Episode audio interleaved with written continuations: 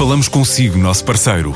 No mundo dos negócios, a transação de imóveis, equipamentos industriais, arte e navios é garantida pela experiência de profissionais, com solidez, rigor e isenção.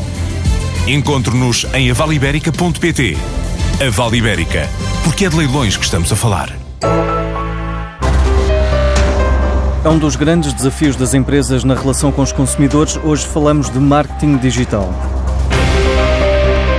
O caminho está a ser feito, mas ainda há muita estrada a percorrer. É uma das mensagens deixadas pelos autores do livro Mercator, que assinala 25 anos e que dedica a edição deste ano ao marketing digital. Acho que o caminho está a ser percorrido.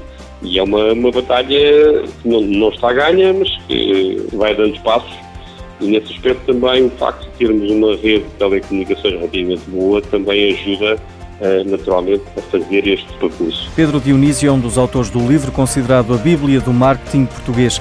Ele revela quais os grandes desafios para as empresas. São desafios renovados relativamente à multiplicidade de, de informação que têm, portanto, a questão do Big Data e da quantidade de informação é realmente um desafio grande para tratamento de informação e ver aquilo que é relevante.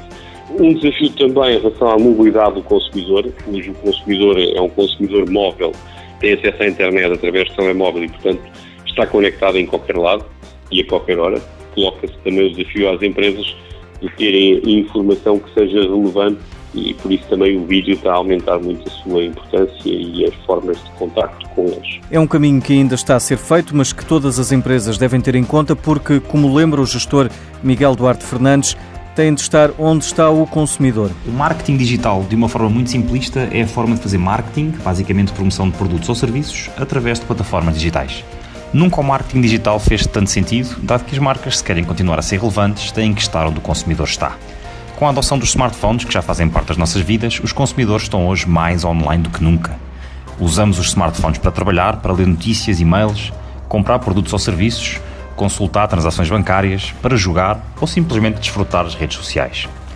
Derivado destas alterações nos hábitos dos consumidores, sobretudo os mais jovens, algumas empresas estão já totalmente convertidas e investem 100% do budget em campanhas digitais.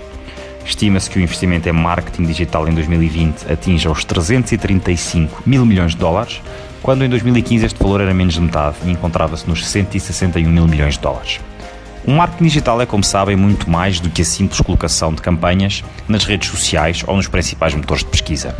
O marketing digital é hoje uma das principais ferramentas para as empresas se posicionarem, diferenciarem e competirem pelos valiosos consumidores que estão saciosos de informação e conhecimento, mas ao mesmo tempo impacientes e com muito pouco tempo de atenção. Uma empresa não se pode hoje dar ao luxo de não ter um expert em marketing digital que domine pelo menos as mais básicas e elementares ferramentas que coloquem o seu site nos primeiros lugares das pesquisas.